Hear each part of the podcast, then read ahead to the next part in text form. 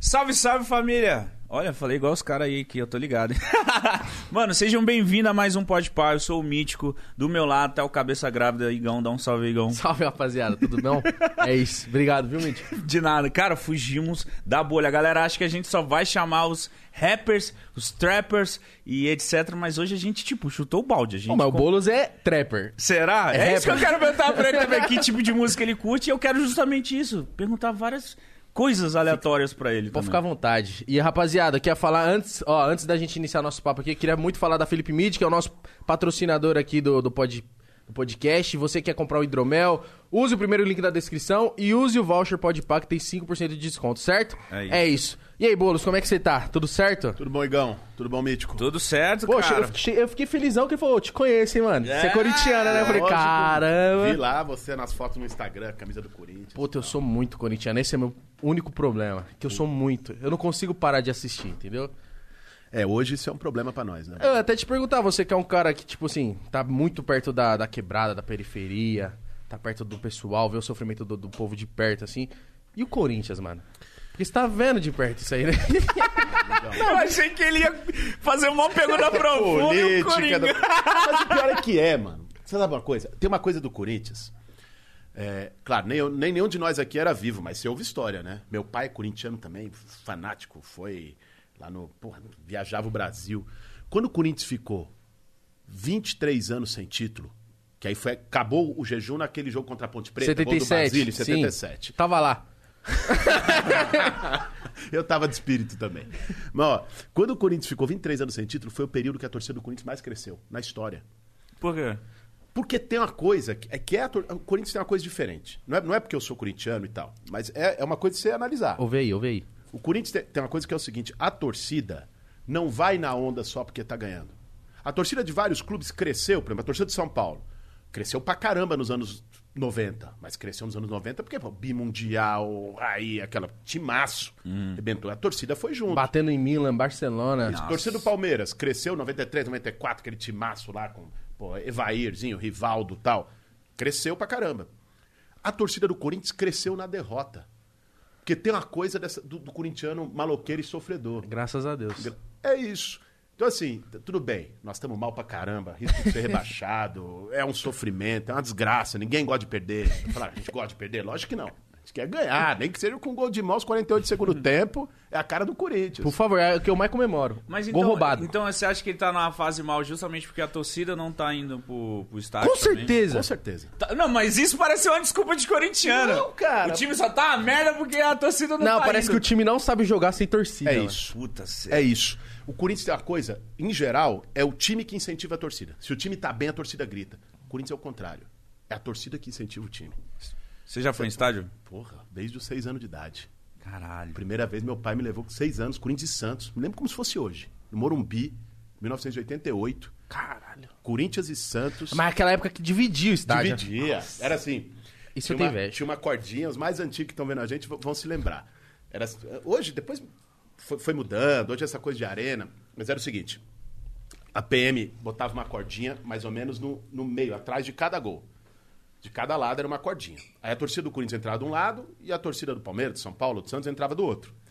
E aí, conforme ia lotando um lado, a cordinha da polícia ia andando, ia fechando. Então não vendia ingresso para uma torcida. O ingresso era para todo mundo. Nossa! Entendeu? Era um ingresso único. Só que aí quem comprava mais ingresso, você ia crescendo o seu espaço. Eles iam moldando assim conforme a torcida ia entrando. Mas isso não dava muita confusão, dava merda? Tipo, a, a torcida que era dominante ia lá, batia nos outros? Não, ou porque era tinha, tinha- você tinha uma divisão entre as torcidas, que era uma corda Cordão com, com com policiais policial. no meio.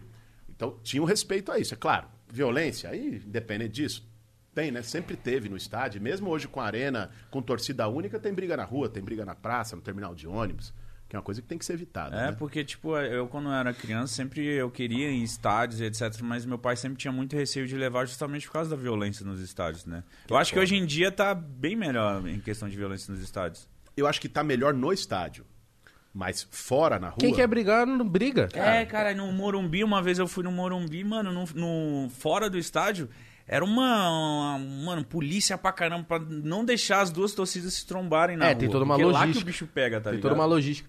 Você não pensa, Boulos, em fazer uma chapa com o craque Neto pra presidência, não? Imagina. Imagina. É uma honra. O Neto, nem, nem falando politicamente, que eu não conheço as posições políticas do Neto. Não, mas esse o Neto é- foi o ídolo da minha infância, da minha adolescência. É, porque se, se você pegou 88, 90, você tava no ápice, né? 90, eu fui em todos os jogos. Depois, o Corinthians, olha 90. Que loucura. Vou falar aqui, o time de 90. Ronaldo, Giba na lateral direita, Marcelo e Guinei. Cara, o Guinei. o Guinei era aquele quarto zagueiro, quando a bola chegava perto, a torcida fazia assim. Meu Deus. Jacenir na lateral esquerda, Márcio, acho que tava o Ezequiel, Wilson Mano, Tupanzinho e Neto. Não, tinha o Fabinho. tinha- não, não, é mais ou menos assim. A composição Nessa eu não vou poder te ajudar. É, também só saí do Ronaldo e o Neto. mas qual, qual que é a pegada? O Neto segurava o time nas costas. É isso que eu tô querendo dizer. Você conhece. Era, era, você não tinha craque no time. O Neto ganhou o campeonato de 90 nas costas. Ele era tão foda assim, mano. Foda. Sobretudo, falta. Falta na, na intermediária era gol. Falta escanteio, batia de fora da Escanteio, área. Metia gol olímpico, dava na cabeça de alguém. O gol, da- o gol do título foi o famoso gol do Tupanzinho, de carrinho, gol com a cara do Corinthians. Contra São Paulo, Contra né? São Paulo. Você tava lá? Tava. Caralho. Tinha oito anos de idade. Meu pai também tava Tava com a nesse. minha família, meu pai, meu tio. Tava no Morumbi na arquibancada, assistindo esse jogo. 1x0, gol do Tupanzinho, depois de uma tabela com o Fábio. Mano, eu, eu, eu cresci. Essa, essa é uma coisa legal. Parte da minha consciência política, eu ganhei dentro do estádio. É que tem. Você vê todos os gêneros, todos os tipos de pessoas, É de isso. todos os lados. Foi ali também que eu abracei preto, branco, rico, pobre, É não isso, importa. Todo mundo é, igual isso. lá, né? Porque, mano, eu, diferente de vocês, eu vim, eu vim de uma família de classe média. Classe média alta, meus pais são médicos. Eu nasci em Pinheiros. A vida de classe média de São Paulo, e é assim até hoje, era 30 anos atrás e é assim hoje. Você tá lá, o seu, seu círculo de convivência é ali o seu prédio, meu, no caso eu morava num prédio, eram os meus amigos do prédio, eram os meus amigos da escola, que era uma escola particular. Então é o seguinte, Só os boy. é, na verdade era essa. Os boyzão. É isso. Você, você- eu convivia, e aí você. vo- E isso cria, cara, uma visão de cidade de segregação. De você não conhece o outro mundo, o outro lado. Você cria dois mundos dentro da cidade. Qual era o espaço que eu tive para sair dessa bolha e ter contato com a realidade? Era o estádio, era a arquibancada. Que tinha branco, tinha negro, tinha rico, tinha pobre, tinha favelado, tinha milionário. O milionário ia na, na numerada coberta. Mas, enfim, o- tá- ali a arquibancada era, foi um espaço que me permitiu ver coisas, inclusive ver a injustiça social. Uma coisa que eu nunca me esqueço, coisa que marcou parte depois das. Sabe essas memórias de infância que fica? Todo sim, mundo tem, né? Sim. Mas eu tinha uns 11, 12 anos, eu tava no estádio, fui assistir um jogo do Corinthians, tava entrando com meu pai, e aí, na época tinha os vendedores de amendoim torrado. Tava no sacão e vendia. Tava um cara vendendo amendoim torrado humilde, com o filho dele que tinha minha idade. É, E ele tava lá. Aí a polícia chegou, "Ah, você não pode vender, não sei o quê, não tem autorização tal. Ele tentou dialogar, tomou um tapa na cara Caralho. tapão na frente do filho dele. O filho dele, da minha idade, começou a chorar. Sabe o que é o desespero de uma criança ver o seu Ver pai o pai apanhando. Mano, até me arrepio lembrando dessa cena até hoje. E aí, mano, você vê aquilo, isso também vai, vai te moldando a. te bota uma indignação dentro de você falar, não foi um fato. Né? São vários, né, que a sociedade mostra pra gente. É cada tapa na cara que a gente vê na sociedade todo dia. E foi isso que eu fui também construindo dentro de mim para fazer as escolhas de vida que eu fiz, que me fez chegar até aqui também. Né? É, eu queria falar disso porque pra galera que não te conhece ou não conhece direito, a galera sempre fala: "Ah, o Bolos vai invadir, o Bolos que vai tomar conta, o Bolos que vai não sei o quê", de- desse meme aí. Eu queria que você falasse da, da, da, da formação que você tem, do porquê você optou, tipo, trocar o lado. Igão, essa decisão eu tomei, eu era jovem, eu tinha. é, quando eu tinha 16, 17 anos, eu fui fazer um curso de alfabetização de jovens na favela do Flamengo, que fica lá na Zona Norte, perto da estrada de Santo Inês. E eu já tava, já tinha essa coisa de, porra, todo mundo um pouco tem na juventude uma indignação, certo? Uma rebeldia de não. Rebelde, né? É, não Com é só- 16 anos, então. 16 anos é a época que você tá. você tá. Assim, mas não é só a rebeldia. Ah, rebeldia adolescente. É uma coisa, mano. E eu acho que, acho que vocês também, acho que quem vai assistir a gente também. Assim, acho que ninguém acha normal passar na rua e ver alguém jogado, sendo humilhado, com fome, com frio, Dormindo na rua. dormindo na rua. A gente vai achar isso, a gente vai normalizando isso na nossa cabeça depois de um certo tempo, que a gente até constrói uma indiferença que é perversa, de fingir que não vê, de passar reto. Mas no começo ninguém acha normal. Te digo pela- pelo que eu vivo hoje. Minha- eu tenho duas filhas. Uma com 10 anos, outra com 9. Eu já vi minhas filhas, e essa é, a- é meio que a pureza das crianças, quando perguntava, quando vê um morador de rua, quando vê uma situação de miséria, ou quando vê.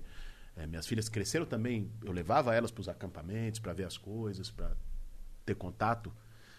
E, e a primeira reação de uma criança é chorar, cara. Quando você mostra para ela a realidade, quando você explica. Mas por quê? Eu acho que isso- esse sentimento todo mundo tem. E às vezes a gente não sabe o que fazer com esse sentimento. A gente guarda para nós, às vezes, até como uma forma de se defender, a gente também pô, cria um escudo, né, uma barreira. Eu decidi fazer alguma coisa com esse sentimento. Uma decisão de vida.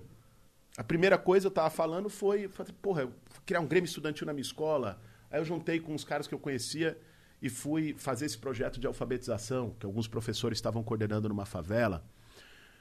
E para mim, esse projeto de alfabetização, para mim foi um marco. Foi ali que eu decidi ser professor. Você foi alfabetizar a galera na favela. Fui alfabetizar a juventude e adultos que não tinham tido oportunidade lá na favela do Flamengo. Eu tinha 17 anos, claro, estava com supervisão de gente mais velha Sim, e tal. Mas eu fui, fui estudar o método do Paulo Freire, que hoje está demonizado, é Paulo Freire, um monte de conversa mole, mas é um, puta, é um gênio. Um cara que encontrou uma maneira de alfabetizar a partir da realidade das pessoas. E eu via as pessoas assim, aprendendo. Você ajudar alguém, não, não só escrever o seu nome, mas a ver o mundo de outro jeito, abrir um horizonte. Mano, isso, isso não tem preço. Eu falei, eu vou ser professor. Eu decidi ali ser professor. Mas eu segui, segui minha caminhada. Eu, na época, ainda estava secundarista. Decidi estudar numa escola pública. Fui estudar na escola Fernão Dias, é, que era perto de onde eu morava. E, e aí tomei uma decisão, assim, convivendo, já estava convivendo com o movimento social, ajudava o Sem Terra, ia levar alimento para o pessoal. Desde os arrecadação. 17? Desde os 16, 17 anos. E aí depois, com 18 anos, eu resolvi, fui morar numa ocupação de sem teto, lá em Osasco, que a gente estava falando antes aqui. Lá no Jardim Gramado. Eu vi que você tava falando. o- Onde que era? Porque eu lembro que tem. Acho que tem até hoje uns prédios meio que largados lá. ali, mano. Era. Que passa no Rodoanel ali, atrás. Passou a ponte e é o prédio. É, tem uns prédios abandonados. Esses prédios, ó, pra você ter uma ideia, isso até ajuda a explicar a história da invasão, da ocupação. Esses prédios eram daquele tranqueiro daquele Sérgio Naia, que foi um cara que fez prédio de areia no Rio de Janeiro, que caiu os Que prédios. de- ah, Vocês sim, lembram sim. disso? Sei. O cara, tranqueira, empreiteiro, e ele fez uns prédios lá, os prédios também tinha problema, ficou embargado. Ficou abandonado 10 anos, 15 anos, 20 Nossa. anos, ninguém fazia nada. Tava devendo mais imposto que o valor dos prédios já do imóvel. Certo. E um monte de gente sem teto. E aí o movimento social foi lá e, e ocupou o terreno para reivindicar para moradia. É, As ocupações são desse jeito. Ninguém vai invadir a casa dos outros. Você é louco? Chegar na tua casa, ó, tô entrando aqui, tô botando duas famílias no seu sofá. Isso não existe. É, porque eu, Isso eu é- quando é não meme, conhecia, né? an- antes de 2018, eu que não, não era antenado em nada, nada mesmo. Eu- tanto é que eu era muito daquela política, daquela ideia, tipo, ah, nem. Não, política nem se discute. Ah, esses caras nem um presta, que não sei o quê. Aí quando falava do Boulos, eu falei, ah, esse cara vai entrar dentro de casa a qualquer hora aí, vai tirar Era minha quebrar- mãe de dentro quebrar o de casa. cadeado. É, é isso que a gente imagina. Tô quando- dormindo lá, o bolo chega, É. pau! É isso, Em isso que imagina, invadir, invadir a casa é tipo isso mesmo. Você tem uma fazenda, a galera do nada entra lá e foda-se você. Mas deixa eu falar. se contou tanto isso que eu acho que muita galera, a galera principalmente que não te conhece, acredita. É. Mas é quer saber bom, uma coisa, Mítico? Tem gente, que, tem gente que ganha com a mentira. E é por isso que a mentira é propagada. Certo? Vê só. Qual que é a luta do movimento que eu entrei? Eu tô há 20 anos nesse movimento. E não por casa, eu tenho a minha. Conquistei, tenho a minha casa, moro no Campo Limpo hoje, na, na Zona Sul de São Paulo, moro com a minha família, com a minha esposa, com minhas duas filhas. Trabalho, sou professor, escrevo né, coluna, já escrevi dois livros. Mas eu tô no movimento pela, por, por uma questão de justiça social, pelo que eu acredito. Mano, Desde moleque, né? Desde moleque, há 20 anos. Não é política, agora é candidato. Eu tô há 20 anos nessa. Nem pensava em candidato, 20 anos atrás. Não era, eu fui ser candidato a primeira vez na minha vida há dois anos atrás para presidência. Se eu quisesse ter sido deputado, vereador, coisa teria sido, porque eu tenho um movimento, participo de um movimento social que é gigante que teria eleito. Né? Não era essa. A pegada, a pegada nunca foi essa. Era uma coisa de, sim, mano, todo mundo. Você quer deixar, você quer deixar alguma coisa para seus filhos, para seus netos. Todo mundo quer deixar um legado. Todo mundo quer ter um sentido para vocês. Pô, vocês estão fazendo aqui o trabalho de vocês. Eu acho que não é só por grana. É uma coisa que dá tesão, que dá Tesão. sentido, que, que para vocês é importante. É uma coisa. Mano, todo mundo busca alguma coisa que dê sentido para sua vida. Ah, senão não ia vir. Uma hora e meia de Osasco. Pô, de Deus, né? um rolê do caralho. Se fosse só por fazer. Então, né? assim, aí o movimento é o seguinte. O movimento, cara, não sai. Ah, vou, vou vi, um, vi um terreno aqui, tô entrando. Vi uma casa que tá aqui, tô entrando. Nem as abandonadas o movimento faz isso. O movimento levanta. Mano, você pega lá. 20 anos abandonado. Deve mais IPTU que o valor do terreno. Tá ilegal. Quem é que ganha com isso? Aí é que entra a história do invasor e tal. Tem sempre alguém ganhando com isso. É especulação imobiliária. É uma empreiteira, é um fundo lá de Dubai, é alguma coisa, é algum esquema de É gente- um, um cara importante que é dono. Lógico. Que deixa abandonado, certo? Para esperar uma valorização. Essa é a especulação imobiliária. Você espera, ó, deixa ali abandonado um ano, cinco anos, dez anos, aí vai chegar uma estação de metrô. Aí o que valia um milhão vai valer 10 milhões. Aí vai chegar um shopping center, uma duplicação de avenida. Bruf.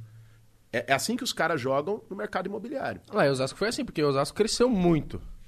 Antes não tinha shopping, foi tipo, tinha só o Plaza, depois teve o União, o Super Shopping, acho que foi. Continua, que eu tô só tentando. Não, mas é isso mesmo. É isso mesmo que você está falando. O crescimento de São Paulo, de todas as cidades, foi desse jeito. Até aí, tá, é é bom chegar be- benfeitoria, benefício nos lugares. O problema é que quando o cara deixa abandonado, primeiro isso é ilegal. Certo? Está na Constituição do Brasil. Propriedade todo mundo tem direito de ter, mas ela tem que ter uma função social. Está lá o Estatuto da Cidade, que é uma lei federal, dizendo, ó, o poder público, a prefeitura tem a responsabilidade, se tem um terreno que está largado, abandonado, sem função social, de notificar e depois de um tempo, se o cara não fizer nada, desapropriar, tomar para fazer moradia social. Isso está na lei. Não é a minha vontade do movimento, está na lei. Os caras não fazem, mano, porque essas empreiteiras, que tem muita grana, em geral é quem financia a campanha eleitoral dos caras. Então financia a campanha do prefeito, financia, tem uma bancada de vereadores deles lá, aí faz vista grossa. O que, que o movimento social faz? Chama atenção para isso. Fala, ocupa e fala, ó, esse terreno aqui tem que virar moradia popular, porque é o que está escrito. Aí, a empreiteira, que fica incomodada com isso, o político, que fica incomodado com isso, que está todo mundo ali no esquema, vai querer desmoralizar, desqualificar, dizer, ó, o cara vai tomar tua casa, é invasor, é criminoso, é terrorista, é bandido. Ó, mas eu vou te fazer uma pergunta agora. É, existe só um movimento disso ou tem vários movimentos que, que, vamos dizer, invadem essas coisas? Você cuida de um, tem outras pessoas que tem vários movimentos desses, é meio que organizado, ou tem uma galera que é tipo, foda-se, entra nos negócios mesmo e já Mítico, era? Tem de tudo. Assim como na vida, nos podcasts, no YouTube, tem de tudo. Entendeu? Não- eu não tenho como botar a mão no fogo por todo mundo que está lutando por moradia em São Paulo ou no Brasil. É, e aí, aí é o seguinte, eu, eu faço parte de um movimento que é o MTST, que é o maior movimento de moradia que tem em São Paulo e no país. Então, o MTST tem as suas regras, que é o que eu estou colocando aqui, os seus princípios, aquilo que faz. Agora, ocupar um espaço para poder viver, isso já acontecia muito antes de ter movimento social. Pega a maior parte dos bairros de periferia de São Paulo e de Osasco e da região metropolitana é ocupação. Surgiu assim. Surgiu, e não era de movimento, ah, o movimento chegou com a bandeira. Não, é- foi o próprio povo que, sem alternativa, foi chegando, ó, imigração. Gente vindo de todo lugar do Brasil para conseguir emprego em São Paulo. Né? O próprio pessoal não conseguia pagar aluguel. Né? Você não tem uma casa própria. Você acha que alguém que ganha um salário mínimo vai chegar num banco e conseguir um financiamento imobiliário? Nem lascando. É, tem, mais, um, né? tem um vizinho da minha mãe que ele mora assim, na rua. Como? Ele chegou, não era nada, era só barro, ocupou. Tem e, e vários. é dele. É bairro inteiro. Tem um monte de bairro. E eu, eu vi, não sei se tem a ver, que a galera fala que na época que acabou a escravidão, né, que assinaram lá o papel, tipo assim, é, o pessoal falou assim, tá bom, agora você não é mais escravo, se vira. Aí foi onde começou a surgir. É daí mesmo? Mano, tem uma origem aí. Ainda na escravidão, em 1850, teve a lei de terras. Primeira lei de terras no Brasil. A lei de terras, ela meio que regularizou o roubo de terra por grandes proprietários. Porque pensa, vamos puxar lá de trás. Quem era o proprietário de terra no Brasil? Lá em 1500, quando só tinha indígena aqui. Os não, índios. não existia propriedade, eram os índios que tinham propriedade coletiva nas aldeias. Aí chegou os portugueses. O que, que os portugueses fizeram? Tomaram. A, Deram tomaram espelho pros índios e pegaram as terras. espelho, mataram, massacraram, estupraram. Fizeram né? uma merda. Fizeram o que tinha de pior, trouxeram escravo africano para trabalhar para eles aqui. E assim começa a história negra no Brasil, com a escravidão. Né? E aí, esses caras vão e formam as capitanias hereditárias, que dividiram os territórios do Brasil e entregavam para um português comandar. Beleza, foi se construindo desse jeito, né? com muita violência, com muita opressão. É assim que está marcada a história do nosso país. E aí, em 1850, a lei de terra meio que, vamos dizer assim, fundou o cartório. Ela foi e regularizou isso. Falou, ó, ah, esse, foi- esse deram para você, então esse aqui é teu. Assinou. Esse aqui é teu. Esse aqui é do Nossa. outro. E aí, uma coisa que as pessoas pensam, pô, o proprietário, o cara trabalhou pra caramba pra ter. Cara Só chegou. ganhou da coroa assim, desse jeito, e ganhou um estado inteiro, ganhou um latifúndio de não sei quantos mil quilômetros quadrados. Assim, isso foi a lei de terra de 1850. Aí, quando os escravos são liberados a partir eh, da Lei Áurea, né, foi liberado, mas não deu os meios para que pudessem sobreviver dignamente. É, não porque deu- eles não deu tinham terra. nada, né? Tinha Não deu nada. terra para ele trabalhar. Aí, o fim da escravidão no Brasil já foi um processo que foi um processo que inaugurou o racismo estrutural que existe hoje, que marginalizou a população negra. Começou aquela corrida impossível de alcançar. Claro. Então, assim, ah, tudo bem, acabou a escravidão. Excelente. Agora, foi aquela abolição, mais ou menos, né? Como, como as transições do Brasil, mano, historicamente, você vai ver a história do Brasil, toda a transição de um regime pro outro é meio um acordão, entendeu? É por cima e tal, é de cúpula, faz um esquema aqui, mas não vai, não, mas isso nisso não mexe, nisso não mexe. Sempre assim, a elite brasileira sempre encontra um jeito de deixar o povão de fora De continuar na elite. de sempre continuar na elite. Foi assim quando mudou pra quando acabou a escravidão, foi assim quando acabou a ditadura militar. Eles fizeram uma transição democrática e tal, mas deixa, deixa muda aqui, deixa isso aqui, aqueles lá tem que ficar, aristocracia, tal, os coronéis. Sempre foi. E é por isso que tem tanta revolta no Brasil. E é por isso que tem tanta desigualdade no Brasil. Mano, a gente é o país, dos países mais ricos do mundo em, em natureza, em potencial. Nosso povo com diversidade, com criatividade. O Brasil é gigante. É um continente, praticamente. Porra, é um continente, água. Água, qual é o, qual é o bem do futuro? É água potável, é água doce. É o petróleo de, de daqui a 50 anos. E por que, que você acha que a gente tá nessa bosta? Por isso, cara, porque a gente tem um- uma elite econômica que não tá nem aí para o país e para o povo. Ela tá querendo tudo para ela, ela quer dilapidar, ela só quer lucrar em cima do país. E, e- e- e essa turma manda no Brasil há 500 anos. Em alguns momentos nós tivemos governos que olharam mais pelo povo? Tivemos, é verdade, isso, isso foi importante. Eu- se eu estou na política hoje é porque eu acredito que isso é possível. É possível virar isso. É possível combater a desigualdade, é possível enfrentar. Agora, é uma batalha de, de Davi contra Golias. É isso que eu imagino. E Você- de anos. Você vai enfrentar uma muralha. É histórica. Mas você enfrenta uma muralha. Te digo aqui, porque eu estou vivendo agora na eleição. Para dar um exemplo. Quer dizer, você pega o tempo de TV que eu tenho e o tempo de TV que o Bruno Covas, que o Russomano tem. A grana de campanha de cada um. As pancadas que você leva de todo lado. Eu tava vindo para cá no, no carro no Celtinha, né? E, e vendo o, no- o pessoal me mandando, a equipe me mandando no zap, as fake news de hoje que estão circulando no zap. É todo dia? Todo dia. Hoje, eu- antes de vir pra cá, meio-dia eu gravei uma live na minha rede pra desmentir as que vieram de manhã. Você acorda tipo assim, putz, que será que eu vou ter que desmentir hoje? Por aí, mano. Eu acordo assim, quando toca o telefone, é o Diego que tá ali, a sua de empresa, eu falei, fudeu, já vem, já vem a, Mais a uma. encrenca do dia. Tem um negócio assim... Temos que você olha e fala assim, ah, essa aqui tá de boa. Não, temos que até. Tem meme que eu até rio. Vou falar pra vocês, tem uns Sério? memes que são engraçados. Você, você diverte, porque também, porra, você levar tudo também a ferro e fogo, você, você vai ter um Fica infarto. doente. Eu vi que você é um cara da hora. Sabe que um vídeo que eu vi que eu rachei o bico foi do. Como que foi aquele do Maurício Meirelles gravando aquele bagulho lá? Mano, ele falando uns absurdos. e depois no final você colocou ele. Eu falei, mano, o Boulos deve ser mó da hora, entendeu, a zoeira? Como... Ele entrou em contato com você antes? Como Entrou. funcionou Não, isso? foi o seguinte, Maurício Meirelles. Tem essa coisa, todo mundo diz ele pa- parece, Parece, comigo, eu pareço com ele. O pessoal zoa, ele zoa no humor dele. É divertido. E aí, eu, embora eu falei pra ele aquele dia, eu sou muito mais bonito que ele. igual, igual caramba. Mas aí ele, ele, ele me mandou um zap, falou, Boulos, cara, eu queria faz- fazer uma coisa legal, é meu, meu programa, não sei se você topa. Eu- que, que seria ir numa agenda de campanha minha, se fingir, como, passar por mim, ficar falando as coisas que ele quisesse falar. Mano, eu, ele falou cada coisa, Aí, mano. aí- e falar as coisas que ele quisesse. E depois eu chegava e a gente fazia meio que uma brincadeira. Quem é quem e tal, não sei o quê. Sim. Eu fingia que era ele, ele fingia que era eu. Uma brincadeira pro programa dele, pro canal dele do YouTube. Eu falei, mano, eu topo. Se a gente garantir de uma forma que não tenha desrespeito com as pessoas, certo? Que seja um negócio. Quem sou eu? Jamais vou dizer pra ele o que ele tem que falar, censurar. Isso Sim. não existe. Mas só que não tendo respeito com as pessoas que estão lá. Ele topou e fez, fez um negócio. Ficou legal, ficou engraçado, ficou É, legal. Ficou divertido. É. O povo, enquanto ele falava, achava que era você? Mano, eu não. Eu acho que uma parte. Acho que assim. No final eles já entenderam ali. É, é, porque viram que ele começou a falar umas coisas loucas. Loucaço. Ele falou? Quando ele fala, ele falou que, que ele queria fazer um pipódromo, tipo um local que a galera ia ficar soltando pipa. Mas tem Osasco já isso aí. Não, mas é para... para- perguntaram pra ele o seguinte: o que, que você vai fazer em relação à população de rua, os moradores de rua? Não, eu vou fazer um pipódromo. pessoal olhou pra ele e começou a. Aí a galera começou a rir, tipo, mano, pipódromo. Esse candidato tá Boulos, maluco. às vezes você não sabe, às vezes foi aí que você vai ganhar voto. É, não, mas ele é ligeiro, ele tá sendo ligeiro.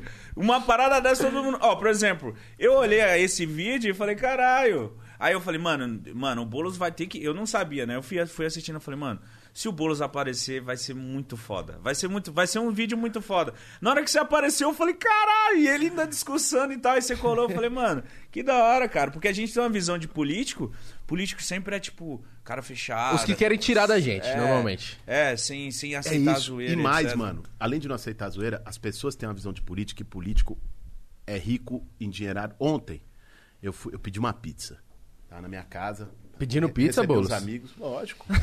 Que não, porra? Quem nunca, né? Quem não, Não, porque pizza, quem- né? é capaz de você falar que tá pedindo uma pizza e você... Ah lá, pizza, né? Não tá comendo Não tá pão com comendo- manteiga. Não tá, não tá comendo marmita. É? Quem não come pizza, pô? Ontem, ontem eu pedi, tava, tava em casa e tal, aí pedi, pedi uma pizza na pizzaria lá perto de casa. Tá, te recebi um pessoal dos elegantes, não tinha nada. Dia de campanha agitado. Falei, putz, chegou gente em casa, o que, que eu vou servir, Tô né? me sentindo mal que só tem água. Come água e tal. Aí Eu falei, não, vou pedir uma pizza. Tá. Pá, cheguei com a pizza. Aí chegou o entregador.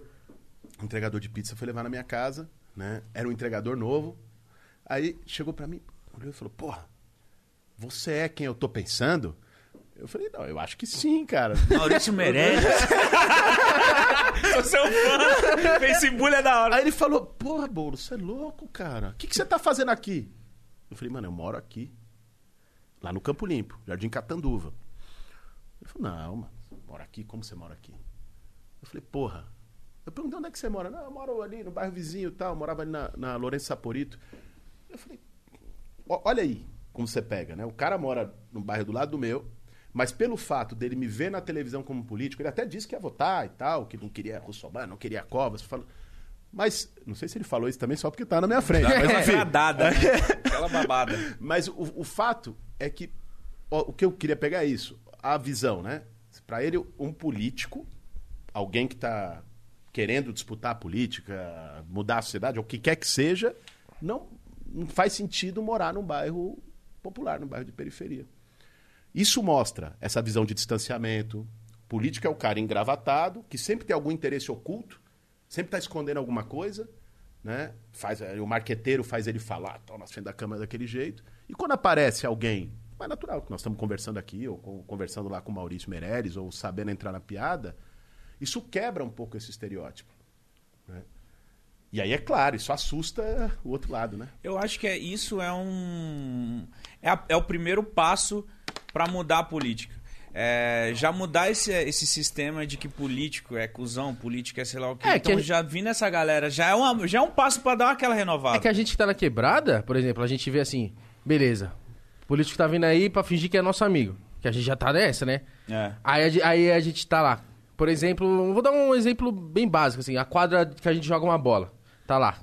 Aí tá chegando perto da eleição, a quadra arrumou. Aí nós já fica puta, a gente não fica feliz. Só arrumou porque Lógico. quer voto. voto, Aí a né? gente já fica bravo, então só cria isso em cima da gente que tá na quebrada. Você falou de TV e você falou que tem muito pouco tempo na TV. Você acha que hoje, fazendo o trampo que você tá fazendo, nas redes sociais, Instagram, YouTube, em 2018 o Bolsonaro nem participou de, de debate, você acha que precisa da TV ainda? Igão, sabe onde eu acho que a TV é importante? É nas pessoas conhecerem você. Por exemplo, nós estamos fazendo um puta trabalho na rede. Uma equipe muito boa, descolada, com ideia criativa. né? Não tem um marqueteiro. É, é- é gente de verdade que senta numa mesa dessa e pensa, pô, que, que- com ousadia, com, com liberdade. E, e a nossa rede, nós somos uma candidatura com mais força na rede social, com mais engajamento.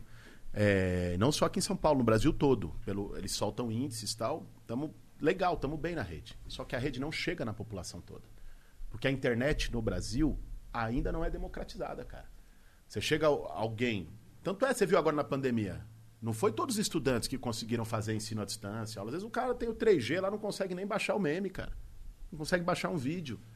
Então, a internet não chega como poderia chegar. O dia que a gente democratizar a internet no Brasil, aí essa coisa de, da- dos caras que tem muito tempo na TV vão, vão perder muito mais.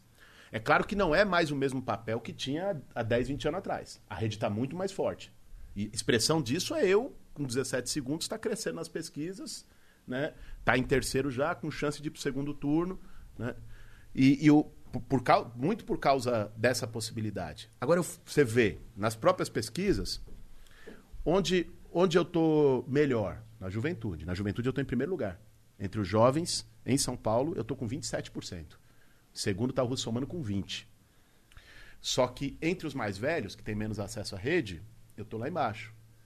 E aí você olha e fala, pô, por quê? Aí tem uma outra coisa que a pesquisa mostra que é taxa de conhecimento. Minha taxa de conhecimento entre esses mais velhos e tal, principalmente quem tem menos recursos, quem está num fundão, numa periferia da cidade, é baixa. É 40%. Ou seja, 60% nem sabe que eu existo.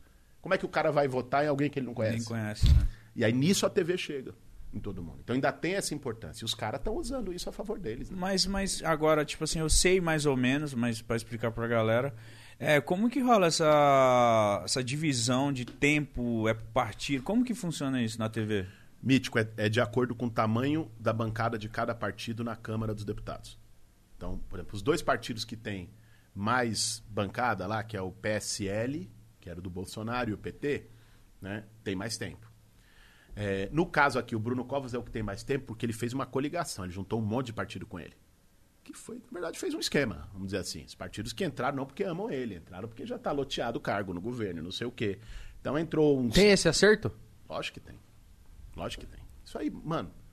Poder público, em São Paulo e no Brasil, lamentavelmente, esse, e essa é uma, é uma das coisas que fez a política ficar desmoralizada, que fez essa coisa da pessoa falar político não presta, ladrão. Não...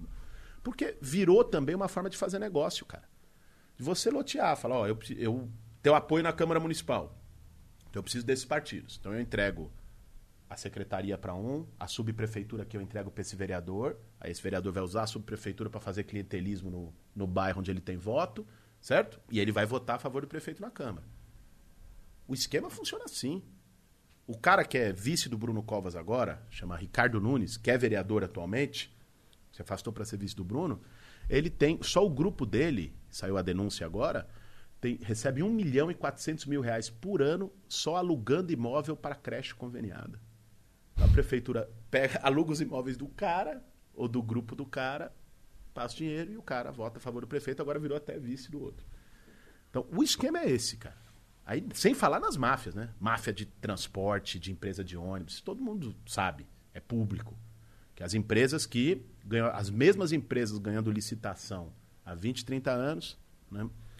E elas montam o negócio. Tem um exemplo. Isso eu vim, vim descobrir esses tempos olhando a licitação. Quando você vai ser candidato a prefeito, você tem que estudar, você tem que conhecer as cidades, até para você não falar groselha e saber o que, que você vai fazer chegando lá.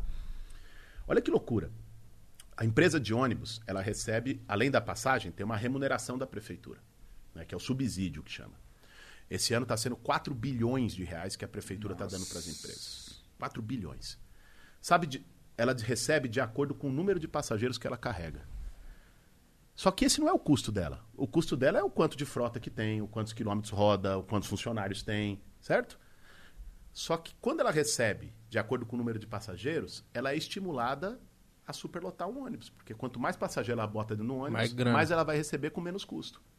Por isso que tem ônibus superlotado a rodo. Por isso que eles não, é- é por eles lucrativo. não têm interesse de colocar mais ônibus? Por isso que eles não colocam mais ônibus, porque ele vai receber pelo número de passageiros.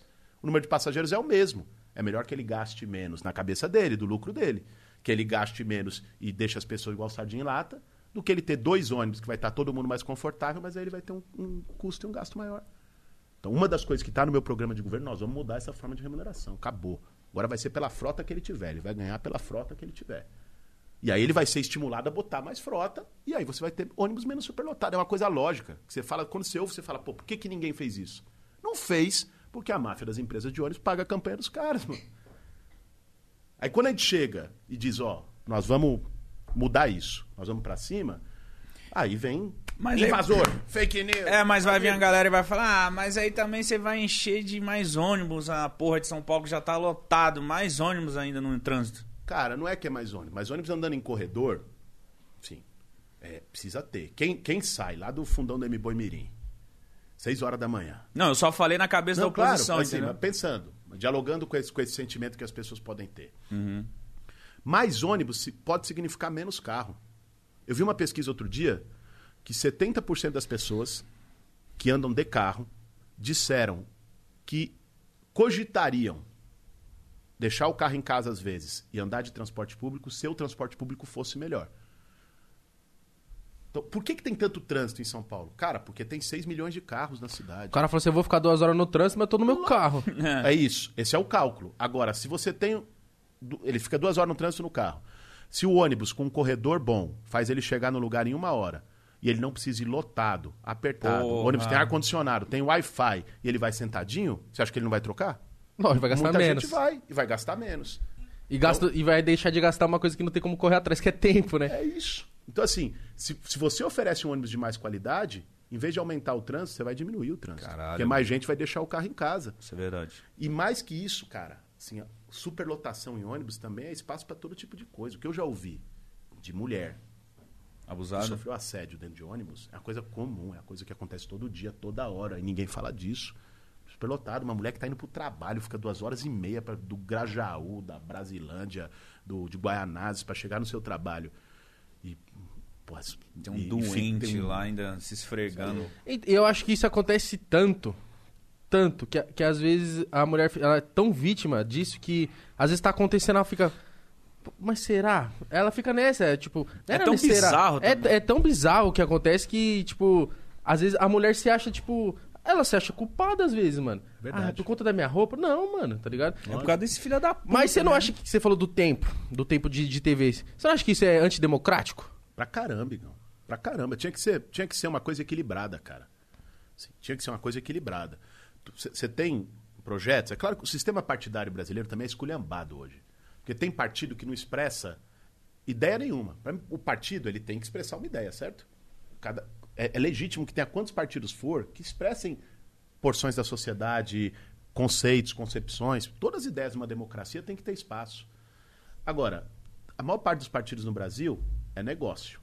O cara faz o partido, não tem, como é que ele tem uma ideologia diferente do outro? É que ele quer lá o, o espaço, ele quer a estrutura, ele quer comandar uma bancada, ele quer não sei o quê. Então, esse sistema partidário brasileiro, que é uma coisa que não existe em quase nenhum outro lugar do mundo, né, desse jeito, ele, ele acaba também esculhambando a, a coisa. Mas o correto é você ter espaço igual. Porque se você privilegia as pessoas que já têm mais força lá dentro, que é o que acontece hoje, o tempo de TV é de acordo com o tamanho da bancada que tem. Ou seja, você privilegia é- a manutenção dos mesmos de sempre. É ficar lá. Como que um cara novo, cheio de gás, com, com querendo mudar alguma coisa, como que ele vai ter força? É, vai, vai ter que bater a cabeça contra o muro muitas vezes, que é o que acontece hoje, que é o que nós estamos fazendo também. O lance de não ter debate também não, não ajuda em nada, né? Cara, assim, é uma, você sabe que é a primeira eleição, desde que acabou a ditadura militar, que não tem debate. Essa. Primeira, na história, em 30 anos. E os caras não fizeram debate. A Globo, a, SBT, a Record veio alegar a pandemia. Ah, quê? A pandemia está impedindo de gravar o Faustão? Está impedindo de gravar novela? Está impedindo de gravar os programas de auditório? Nada. E por que, que o debate não pode? Então o debate é mais torque? Não existe. Teve um na. Band, né? Teve um na Band que foi tranquilo. Aconteceu, a Band mostrou que era possível fazer. Mas que, por que, que você acha que eles não querem? Não querem pelo seguinte. Uma parte, que se a gente pode dar nome aos bois, vamos lá. Uma parte, ó, Record, SBT, é, Rede TV, apoiam o Russomano. O Russo- Caralho, todo mundo assim? Os três, porque eles porque eles são tão com, tão com o Bolsonaro. E o Bolsonaro tá com o Russomano. Não é nem o Russomano, entendeu? É que o, a Record, o SBT a Rede TV já tem acordo de negócio de publicidade com o Bolsonaro. Já tá, tá no, no bolso do cara. E como o Russomano é o candidato do Bolsonaro aqui, eles estão, aqui em São Paulo, fazendo o jogo do Russomano. E o Russomano, cara, o Russomano vai para um debate, sim, ele termina o debate embaixo do púlpito lá, porque o cara não tem o que falar, ele é muito ruim, a trajetória dele é uma trajetória cheia de coisa mal contada, né? Um monte de coisa duvidosa, ele diz que defende o consumidor, tem aquele episódio lá da, da caixa de mercado, Nossa, né? é, tá Humilhação. ligado. Inclusive conheci ela, fui visitar a Cleide, que ele humilhou. Teve episódio de o, o- o restaurante que ele tinha lá em Brasília, que ele deixou dívida trabalhista, roubou 10% de garçom, ficou de... uns negócios assim, você vai, vai olhar, eh, rachadinho em gabinete. Aí você começa a falar isso, a imagem que as pessoas tinham do cara é do programa de televisão, um cara que defende o consumidor. Quando você começa a jogar na cara e o cara não tem o que dizer, ele despenca. É isso que acontece em todas as É, eleições. minha avó que não tá na internet, ela vê o Russomano na TV, ela acha, pô, esse cara É cuida É desse cara, Os cara briga por mim. das pessoas, briga por mim. Só que aí quando no debate ele é confrontado com o que é a realidade, ele cai. Por isso todas as eleições em São Paulo ele começa lá em cima e cai, Ele começa ali em cima porque ele é conhecido. porque ele é conhecido. Taxa de conhecimento é decisiva numa eleição, cara. Eu comecei lá embaixo, porque eu não era conhecido. Eu tô subindo porque tô ganhando taxa de conhecimento, porque as pessoas estão me conhecendo mais, né? Agora, o, o, o russomano não quer debate. Ele foge do, do debate igual o diabo da cruz. Porque ele sabe que ele vai Vai dar merda. vai dar merda, vamos expor ele. Então, ele já articulou com essas. A Globo, aqui em São Paulo, apoia o Bruno Covas. Certo? Não- isso não é explícito, ninguém diz, mas, assim, para eles querem que o Bruno Covas ganhe a eleição. E pro Bruno Covas, o Bruno Covas é, também não quer debate. Porque ele vai ser confrontado com a gestão dele, ele é vidraça, ele é o prefeito atual. Então todo mundo vai questionar. Se eu fosse pro debate com o Bruno Covas, eu perguntava, cara, por que que você, em vez de urbanizar a favela, por que que você, em vez de dar moradia para as pessoas, em vez de garantir hospital decente agora na pandemia, reabrir o hospital que está fechado, você foi lá e fez aquela pataquada no Vale do Engabaú, que gastou 100 milhões para fazer uma obra sem sentido nenhum, que virou um piscinão ali. Por que, que você está arrumando calçada, quebrando calçada na cidade há, dois meses da eleição e ficou quatro anos sem fazer nada? Não é conveniente o cara ouvir um com uma confrontação dessa. E como ele é o que tem mais tempo na televisão, para ele, ele já tem a taxa de conhecimento dele e tal. Então ele também não quer debate. Então juntou ali o interesse disso que a gente está chamando na campanha, o Bolsodória, entendeu? É o turma do Bolsonaro com a turma do Dória, que é o Bruno Covas, e falou, ó, não vai ter. E não vai ter. Ó que loucura o poder que esses caras têm. Mas, Mas vocês não conseguiriam. É, porque aí. Porque, tipo assim. Eu vejo que você faz no seu canal. Até brinquei com um amigo meu falando: Nossa, o Boulos parece um youtuber, né? Que eu vi que você foi. Ah, você gosta do Boulos? Aí ela falou assim: Ah, o Boulos quer invadir a casa dos outros. Aí você vai e vai conversar com a pessoa. Você não acha que se você convidasse a sua oposição pra falar no seu canal, ou. Sabe, eles não rola, não rola desse. aceitar? Não, teve. Teve, Gão. O, o Bruno Covas e o Russomano não vão. Mas teve ontem um debate que os, os grupos de estudantes das universidades promoveram. Eu fui. Foi por Zoom. Tava lá os outros candidatos todos, menos o Russomano e o Bruno Covas. Só qual foi a repercussão? Nenhuma, porque foi ali num canal, tal, não sei o quê. Isso não pegou o- o- as pessoas. Porque ficou uma coisa ali na bolha. Então você, a gente tentou fazer, marcou alguns, só que os caras boicotaram, não teve repercussão. E aí faz o jogo do Russomano e do Bruno Covas. né? E não tem como virar esse jogo pra ter um debate ou. Não vai ter e acabou. Vai ter um, para dizer, para não dizer que não vai ter nenhum, vai ter um a quatro dias da eleição da TV Cultura, que foi a única que topou fazer, além da Bandeirantes, que fez já. Mas a TV Cultura tem pouca audiência, né? Mas Sim. nós vamos divulgar pra caramba, vou estar lá, vamos brigar. Não sei Mas, se o por exemplo, os outros, os outros candidatos podem se negar aí. Porque eu não entendo como que funciona o debate. Porque na minha, na minha visão, assim, eu vi o debate e falei assim, ah, os caras têm que estar lá. Tipo, tipo, como se fosse um dever deles com a população. Eu falei, não, eles têm que estar lá, não é que eles podem negar. Quando o Bolsonaro não foi, foi como assim? Não foi? Por que não foi? Aí eu, eu imagino, tem esse da cultura. Eles, os caras podem virar e falar assim, eu não vou. Não, eles podem. Em tese, podem. É claro que é um puta desrespeito com o público, com o eleitor. Porque, e mostra também que o cara tem telhado de vidro. Por que, que ele não quer ir? O que, que ele tá escondendo? O que, que ele deve? Mostra isso. Por isso que às vezes o cara, mesmo o cara que não quer ir, pensa duas vezes, porque ele fala, porra, minha imagem vai ficar queimada. então, é isso que eu ia te perguntar. Às, eu- às vezes um, já aconteceu, deve ter acontecido, mas tipo assim, em debates, você vai no debate, você consegue crescer bastante através desse debate. Às vezes tem, tem um cara que tá no, na liderança por causa do debate, ele falou uma merda, cai na hora a Acontece. popularidade dele. Cara, não sei se vocês viram nas últimas semanas. Não só o debate, mas por, por exemplo, uma merda que o cara fala. O Russomano tava em primeiro. Tava na primeira pesquisa com 30. Agora ele já caiu pra 20. O cara caiu 10 Caralho, é pontos. Se- em muito. vari- Na última pesquisa, Foi depois que ele falou dos moradores de rua? foi o debate da Band, ele já caiu, porque começou a desmascarar o cara. Eu mesmo confrontei ele no debate a respeito da caixa do supermercado. Eu falei, "Ô, você está dizendo que você defende as pessoas aqui, você humilha as pessoas.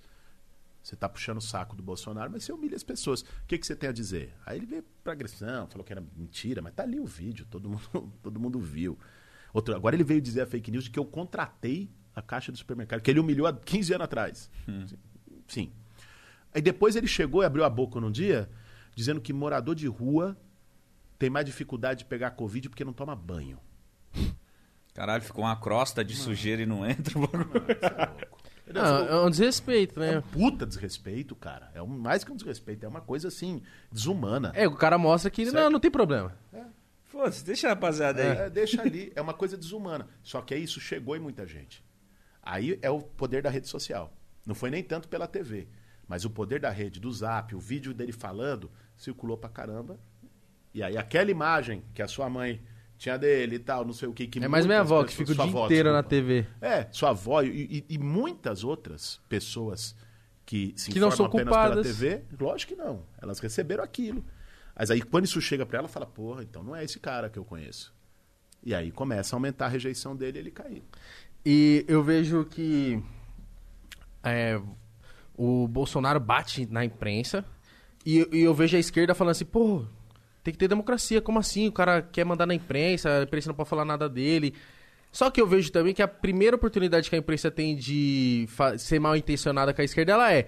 E só que pra gente, que tá na quebrada, a gente fica assim, tá, quem eu acredito? Na imprensa, no Bolsonaro, na esquerda. Então a gente fica nessa. Então aí a gente queria saber por quê? Porque vocês apoiam ele e falam, mano, precisa ter democracia, no... o Bolsonaro não pode fazer isso com a imprensa. Só que a imprensa é a primeira a colocar no de vocês, entendeu? Aí eu fico nessa, entendeu? Eu fico tipo, mano, perdidão. É isso mesmo, cara. Mas vê só. Assim, uma coisa é desrespeitar jornalista. O cara tá trabalhando. O que o Bolsonaro faz ali naquele cercadinho do Palácio do Alvorada ofende, é machista com as jornalistas, mulheres e tal. Isso não se faz. É ele dizer que vai fechar a rede de televisão, vou caçar, vou não sei o quê. Isso, isso é desrespeito à liberdade. Agora, criticar a imprensa, tem que criticar mesmo.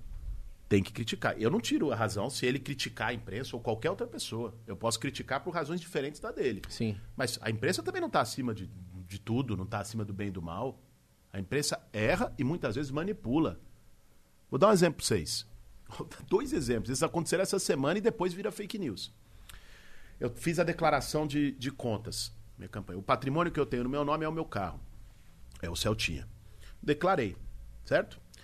Aí tinha uma opção de declaração, não foi nem eu que fiz, é o advogado da campanha que faz, o contador e tal. Tinha uma opção que era opcional de cada candidato declarar o saldo em conta bancária. Que não é nem patrimônio, é uma renda. Ele acabou não declarando. Né? Aí veio, veio o jornal e questionou, ligou para a minha campanha e falou: ó, Boulos não declarou, ele está escondendo. Eu falei: não, nem vi que não tinha declarado, então vou declarar.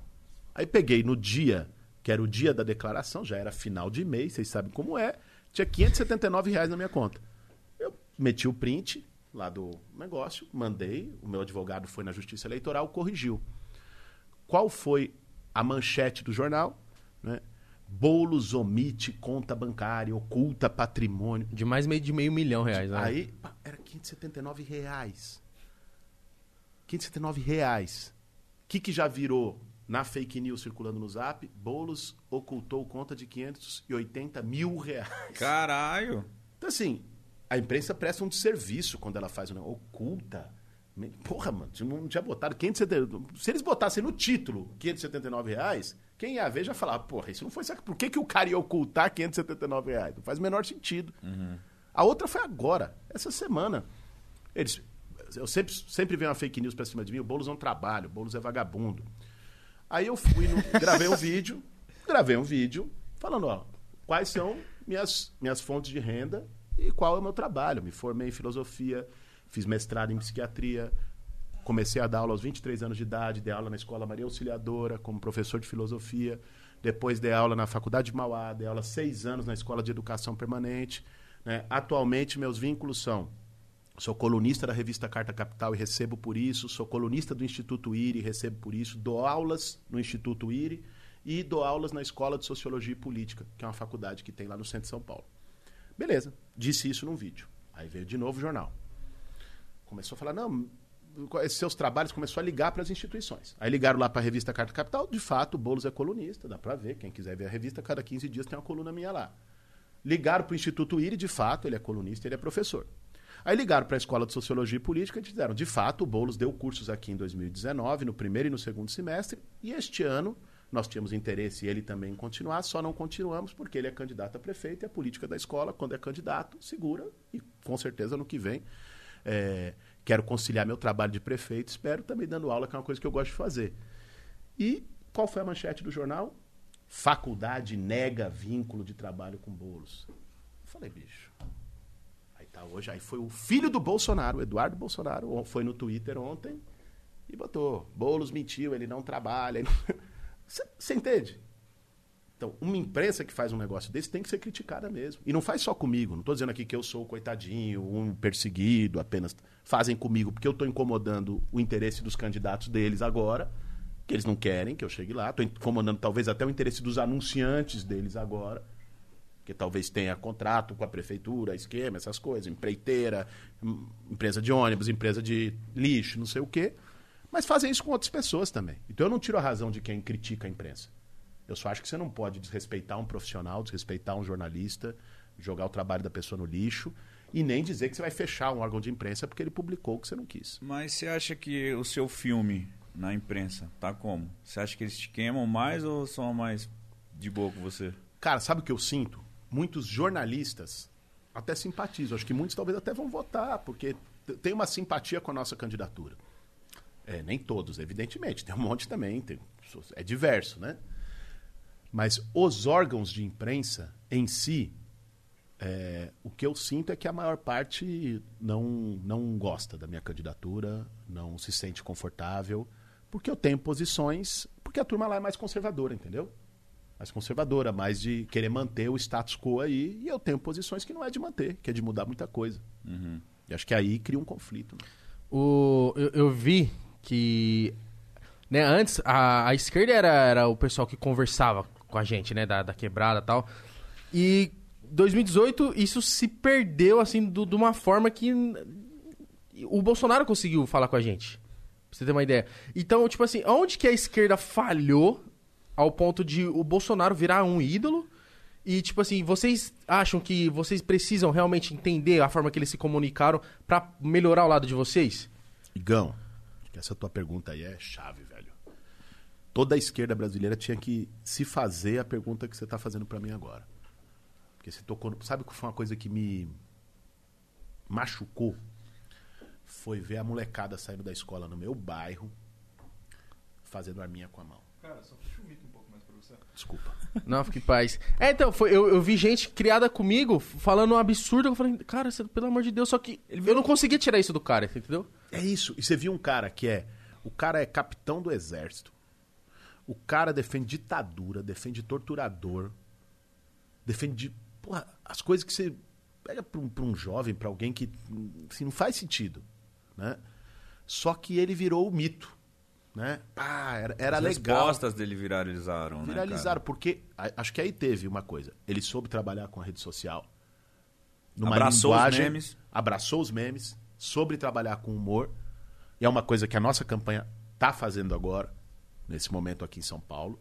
Também se desafiando, porque a esquerda também não pode ser aquela coisa chata, carrancuda, que ninguém quer estar tá perto, sabe? Só quer dar lição de moral pros outros, subir e falar, tem que ser assim. Porque isso afasta. Ninguém quer isso. Quem quer um cara chato do teu lado, que você não quer tomar uma cerveja com o cara, que você não pode trocar uma ideia legal com o cara, porque o cara só vai ficar falando a ladainha. Só é, ensinando. Só como doutrinando é você e dizendo. Não, Ninguém quer isso, ninguém aguenta isso. Passou isso aí, velho. É, passou. E a esquerda, uma parte da esquerda, também não vou generalizar, uma parte da esquerda não percebeu isso.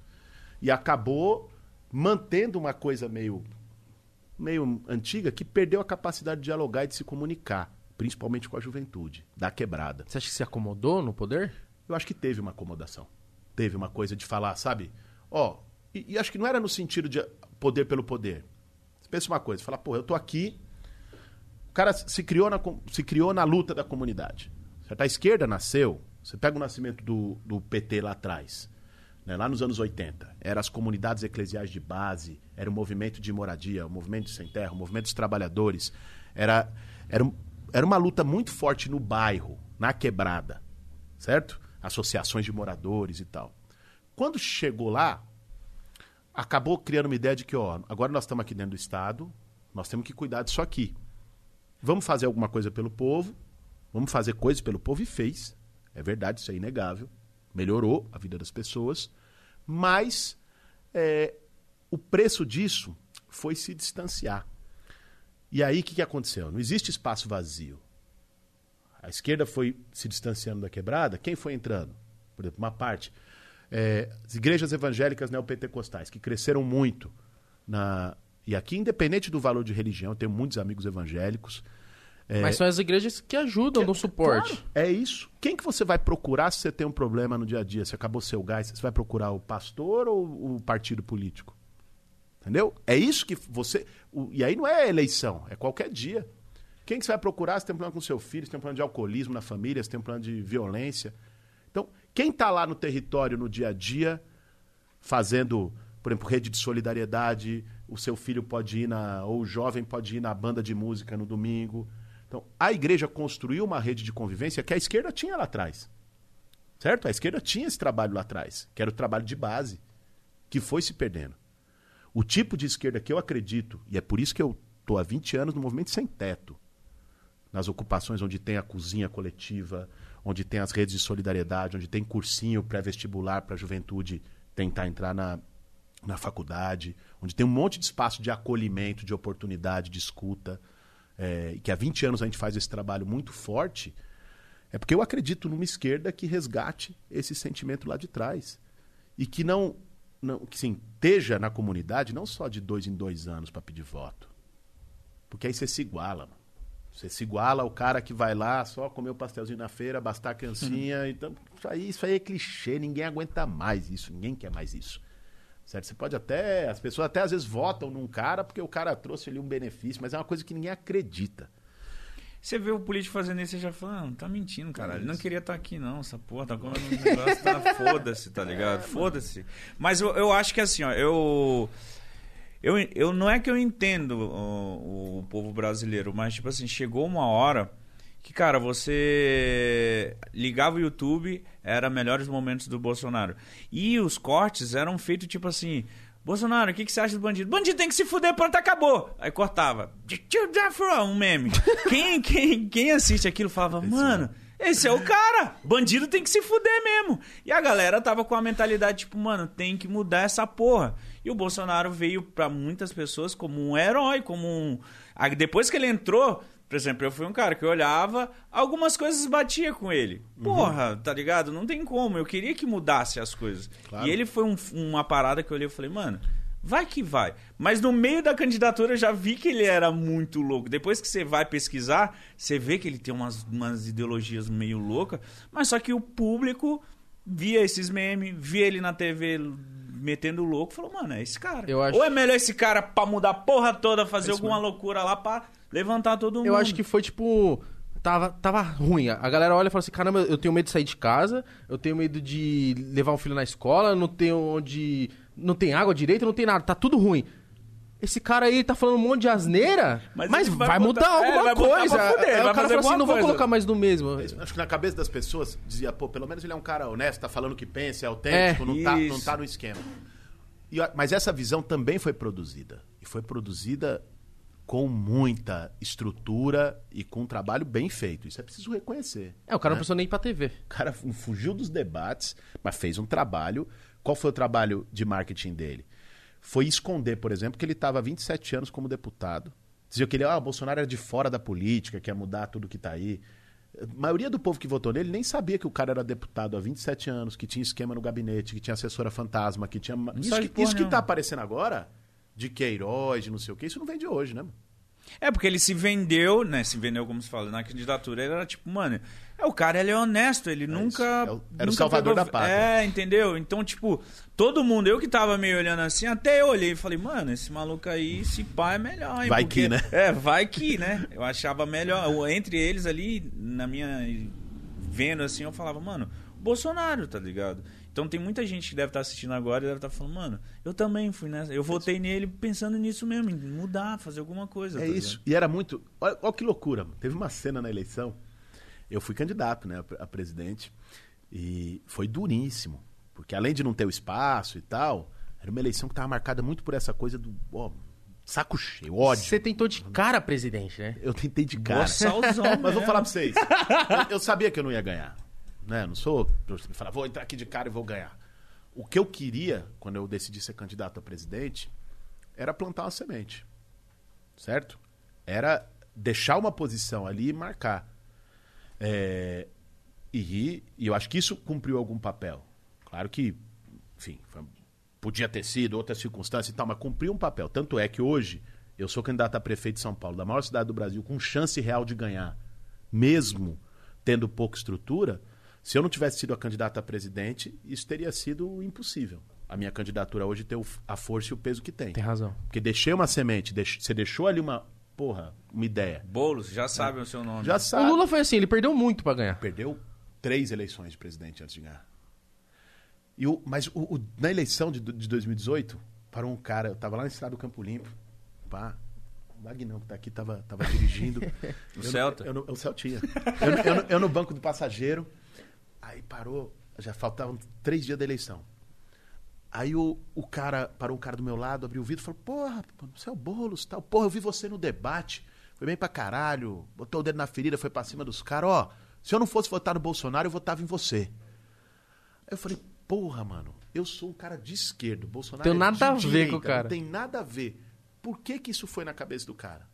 Aí eu entendi um pouco isso que vocês estão falando aqui. Que era uma coisa, quando você tá lá dentro é mais difícil você entender a cabeça da pessoa que porque o cara via no Bolsonaro, não era independente de direita. É, não tava nem isso, aí. O cara isso. via no Bolsonaro um cara que ia mudar, que tava botando dele na ferida, que ia pra cima. É como e se ele o- conseguiu se vender. É como assim, se o né? voto do É. cara realmente pesasse. É. Não jogasse no montante. Não, meu voto vai pesar. Acho que a galera sentiu isso. Não, eu, eu no dia da eleição, eu tava indo pra casa da minha namorada, ela mora em Dayatuba, a gente acompanhando assim no celular. Mas eu tava atônito, triste, assim. Parecia que eu tinha, tipo. Parece que o Corinthians tinha sido rebaixado, mano. Você nunca botou fé no Bolsonaro? Nunca, mas nunca, mas porque pra mim foi assim, eu, eu era, como eu falei no comecinho, eu era um cara que não ligava realmente pra nada, tipo assim, ah, Igor, eu não sabia nada, tipo, mais 0%. E quando começou a aparecer o Bolsonaro, antes pra mim, ele era um cara que só falava merda na TV, Um doidão. é, porque, tipo assim, o CQC ia atrás do cara, mostrava, eu acompanhava muito esses programas, e, tipo, ele só aparecia na TV falando atrocidade. Sendo homofóbico, sendo racista. Eu falei, mano, que, que caramba, os caras dão muito palco pra esse cara. Eu acho que isso fez ele ser eleito. Foi. Aí, Começou ali. É, aí eu falei assim, como assim, mano? Eu falei, o que, que tá acontecendo? Aí eu fui entender. Falei, mano, dessa vez eu tenho que votar, porque eu comecei e falei, mano, eu não posso deixar esse cara. Não eu, como se eu tivesse um poder do caralho, mas eu falei assim, Mas tá certo. Mano, se eu me ligar, esse cara não pode ser presidente. Aí, eu, foi a primeira vez que eu me inteirei, aí eu, me- eu falei, caramba, mano, tá acontecendo isso e isso. Tô entendendo todo mundo que vai votar nesse cara. Tô, entendo até, eu não briguei com o familiar nem nada. Mas eu entendi os familiares que iam votar nesse cara, aí eu falei assim, eu fiquei muito triste, mano. Pra mim, tipo, sabe, muito, foi um dia bem merda pra mim. Eu- mas eu sabia desde, desde quando ele se candidatou, eu falei, mano, esse cara vai ganhar, velho. Era, era, pra mim era meio que nítido. Quando começou as votações, eu falei, mano, é Eu, tinha, eu tinha a levar. mesma visão do Igão. Eu, eu demorei pra acreditar, cara. Pior que eu já sabia, mano. Eu sabia. Não, eu falei, é não, é possível. Você sabe, mas você fica, não, não é possível. Ah, eu não, eu mano. sabia, eu sabia. Eu falei, mano, vai ganhar, velho. Olha, o- olha o tamanho que tá o cara, mano. E o cara tá muito em alta. Todo mundo só falava do Bolsonaro. Aí levou a facada lá também. Aí falou, mano, pronto, agora é ele. Já era. O que transparece pra mim é que, tipo, por exemplo, é, a galera prega muito de, tipo assim, são... Porque tem, tem partidos que meio que pregam mesma, a mesma coisa, entre aspas, né? Aí eu, eu vejo, assim, por exemplo, na época da eleição, da, de 2018. eu olhava e falei assim, o Haddad não tem chance de ganhar do Bolsonaro. Também. Talvez o Ciro ali. Porque o pessoal tava num, num, num negócio do. Que não ia votar no PT. Podia ser Deus. Não ia votar no PT se ele tivesse no PT. Jesus Cristo lá não ia. Os caras não iam. Os caras tava mordido. Eu falei, mano, não é inteligente, né? Aí eu fico pensando, agora com você, por exemplo, o, o candidato do PT nem se fala muito, né? E o PT sempre foi um partido muito forte. Se fosse você, talvez no lugar do cara, você fala assim, pô, mano, ao invés de eleger tal candidato que não tem nada a ver comigo, e eu, eu não tenho chance, se você entender que não tem chance, você fala assim, eu vou apoiar aquele cara que eu acredito nele, porque é melhor. Porque assim a minha galera, acompanhando esse cara, cresce. Você não acha que rola um pouco de egoísmo? Igão, é difícil, mano, você ver generosidade na política. Entendeu? A política deveria ser. É o que a gente espera, né? É claro, porra. Deve ser normal isso. Deveria ser o espaço de você expressar os valores que você acredita, certo? De você tentar é, fazer com que chegue ao poder as ideias, os sonhos, o projeto que você tem. E que às vezes isso significa você abrir mão de alguns interesses imediatos, né, de alguns interesses até pessoais, particulares, de poder, em nome de um projeto.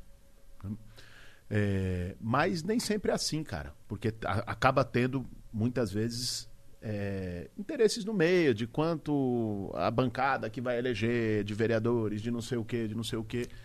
Infelizmente, eu acho que, por vezes, o projeto e o compromisso com, com uma ideia, com uma mudança, por vezes fica em segundo plano. Isso não é num partido só, sabe? Isso, isso acontece é, frequentemente. assim. É, um, é um tipo de fazer política que está envelhecido. Acho que nós temos que. Nós temos, essa geração que está vindo. Tem uma coisa que me anima, é ver uma geração nova que está enxergando a política. Não mais como, ah, política não presta. Porque isso também é muito cômodo, né, cara? É. É mais fácil, né? É, uma fa- mais fácil é você lavar as mãos. Político não presta, é tudo ladrão, foda-se, eu vou anular meu voto, eu vou não sei o quê. Mais fácil, porque aí quem tá lá vai continuar lá. Se você não gosta de política, tem gente lá que gosta e tá fazendo em seu nome pra te ferrar. Então, assim, É o cara que ama que você não quer ama saber. que né? detesta É, eles gostam do povo ser ignorante, né? É. É, É, melhor porque o cara mesmo se eles achar que nós perpetua. é tudo bandido, foda-se, É, pelo por, menos por, que, estamos que, aqui. por que que não investe de verdade em educação no Brasil? Se não é por isso, Pra deixar o povo sem, sem a consciência. Certo? De uma maneira até na cabeça deles manipulável. Então, sim, eu acho que, que tem, uma, tem, tem uma coisa aí que é uma geração nova que está surgindo, mais interessada, mais antenada na política, mais antenada na, na luta contra o racismo, contra o machismo, contra a homofobia. Você não acha que o Bolsonaro ajudou, não?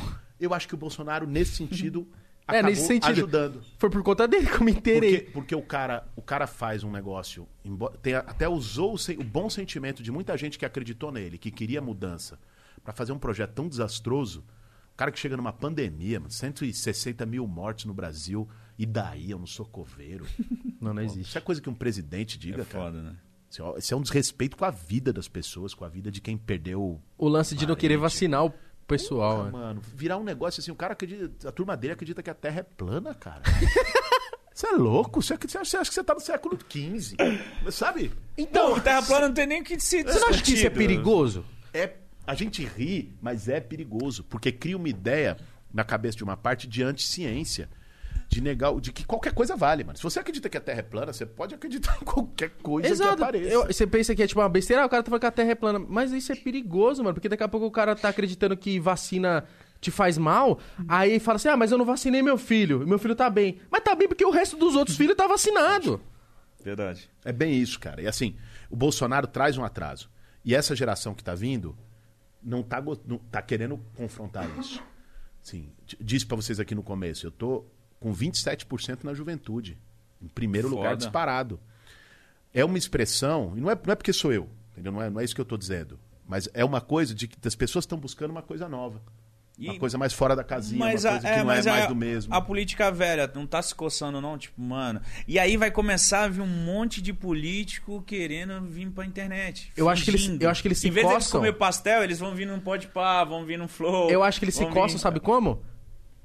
Tirando o, o que ele falou, tirando o debate, tentando, Ah, tentando é, jogar na É mídia é de coisa errada. Porque, mano, tem uma coisa, velho. Aqui, assim, marqueteiro que você grava 10 vezes olhando um teleprompter na TV, tem até como você fingir que você é quem você não é. Agora aqui, numa conversa, vocês.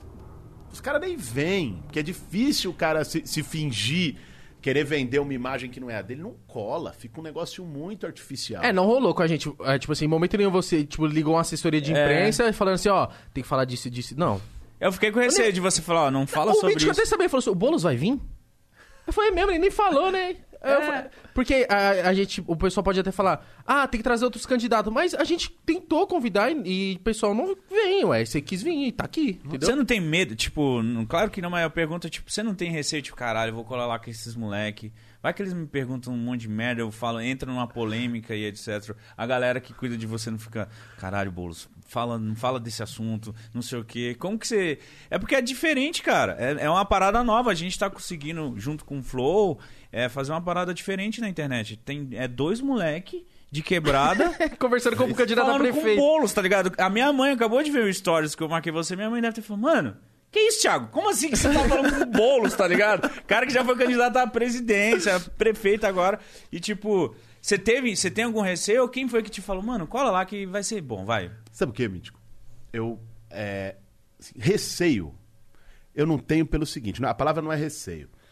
Porque, cara, a minha vida é um pouco essa, mano. Eu vou para Eu vou pros lugares, cara. Eu, eu não vivo numa bolha, cara. Eu não vivo numa cúpula blindada. Eu vou, eu vou pro boteco na esquina da minha casa, eu converso com os vizinhos, eu vou pra.